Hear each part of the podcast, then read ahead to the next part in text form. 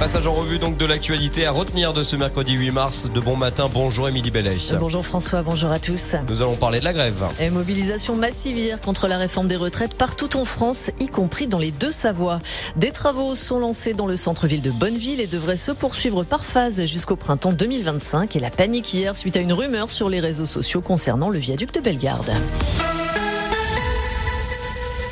Et donc, mobilisation record hier contre la réforme des retraites. Selon le ministère de l'Intérieur, 1 280 000 manifestants dans toute la France, 3 500 000 pour la CGT. Journée historique, se félicite l'intersyndicale qui annonce une nouvelle journée de mobilisation dès samedi. Elle demande à être reçue rapidement à l'Elysée pour faire reculer le gouvernement. Grosse mobilisation également dans les deux Savoies. À Albertville, entre 3 200 et 5 000 manifestants. La RN 90 a été bloquée pendant 5 heures. Entre 5 700 et 10 000 à Annecy, où pour la première fois le cortège s'était lancé sur la rocade entre 8500 et 14 500 à Chambéry, 700 à Cluse, 300 à Annemasse, 600 à Salanches et 1000 à Tonon. À Étrembière, des agents ont procédé à une coupure sauvage d'électricité très tôt hier matin dans la zone commerciale. 1500 clients ont été impactés.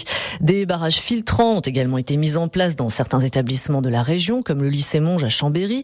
À la raffinerie de Faisin, près de Lyon, 70 à 75% des salariés de la production ont débrayé hier matin.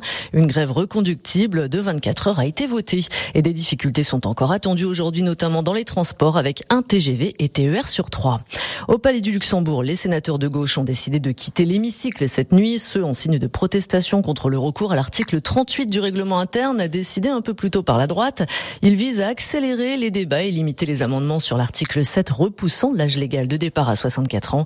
Les débats doivent reprendre dans la journée. Du Palais du Luxembourg, un au pays de Savoie, la commune de Bonneville fait peau neuve. Et des travaux sont lancés depuis le 20 février dans le centre-ville, une première étape qui va permettre la rénovation des réseaux ainsi qu'une requalification de plusieurs rues et du pont de l'Europe.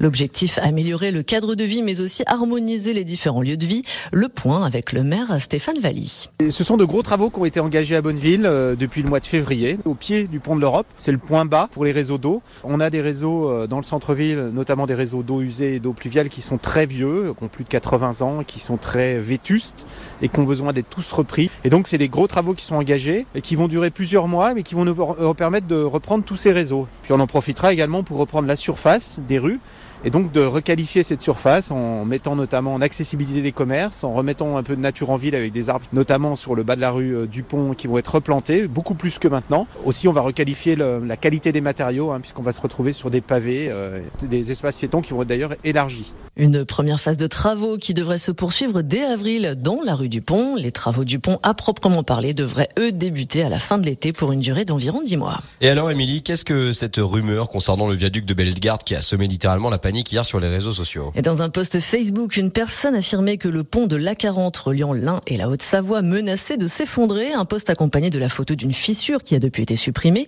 Une fausse information qui a suscité de vives inquiétudes chez les habitants et les usagers. Les doutes ont rapidement été levés par les élus, la gendarmerie et la TMB qui a confirmé qu'il s'agissait uniquement du joint de dilatation qui a toujours été présent, de quoi rassurer ses usagers. Et de quoi nous prouver encore une nouvelle fois eh bien, euh, la nécessité de vérifier ces informations et la rapidité de propagation des fake news sur nos réseaux sociaux. Merci beaucoup Émilie Bellet, 7h04 sur Radio Mont Blanc, la météo.